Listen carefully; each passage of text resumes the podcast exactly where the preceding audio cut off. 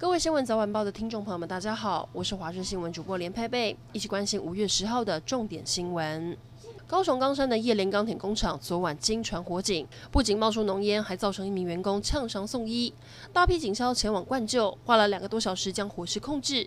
高雄市长陈其迈深夜亲自坐镇，初步了解可能是操作不慎引发火警，造成一些附属设备燃烧，不过详细的起火原因还有待调查。目前先勒令停工事故生产线，厘清责任后将会开罚。隶属于亿联集团的新贵公司叶联钢铁，每个月产值大约三十亿左右。不过在传出火警消息之后，今天早盘最低探到十点三元，不过截稿前翻红来到十一点六五元。虽然这次发生意外的生产线停工，但还有另外一个生产线可以支援，对产能业务影响不大。不过高雄市长陈其迈也下令事故作业区域暂时停工。今天是国内扩大开放第七、第八类人员接种阿斯特捷利康 AZ 疫苗的日子，包含了军人、国安人。人员以及六十五岁以上的长者，一早我们来到新北亚东医院，想要施打的阿公阿妈还不少，医院也体贴长辈可能不会网络预约，特别开放让他们随到随打。有人甚至五点就到医院，就是怕打不到，而且几乎都不太担心副作用，施打的状况非常踊跃。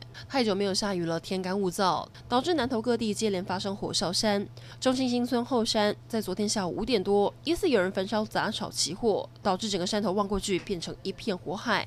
另外，草屯九九峰平林里前天早上也发生火警，因为附近没有水源，消防队得到民众的家中取水灭火。虽然一度将火势控制住了，但在昨天晚上又突然复燃，吓得居民不敢睡。桃园诺富特饭店已经被桃园市政府开罚一百二十六万，目前持续封锁，进行内部消毒作业。有员工透露，公司预计下周一就要让他们恢复上班，但眼看之前有那么多防疫松散的漏洞，要如何让大家安心？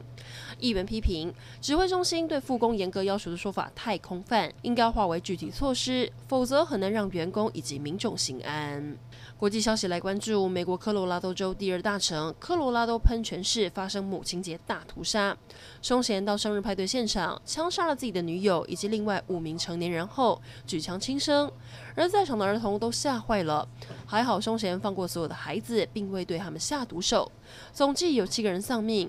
而受到惊吓的小孩，已经有其他新人和心理医师安抚中。七月一号是中共建党百年，中国预计筹备系列庆祝活动，六月也将举行海峡论坛。中共已经对台展开统战攻势，也希望国民党派人出席百年党庆。民进党立委呼吁不应该参加活动。不过，国民党立委态度保留，说如果收到邀请，会考虑题目，再决定是否要出席。还要来关心，高雄有一名五十多岁的石雕师傅，最近咳嗽，感觉喉咙有异物，原本不以为意，但开始咳着咳着，吐出了像是米粒大小的白色石头。就医检查后才发现，他罹患了尘肺症，原因就是从事石雕工作，长期吸入粉尘，才会吐出有如白色石头般的粉尘沉淀物。以上整点新闻，感谢您的收听，我们再会。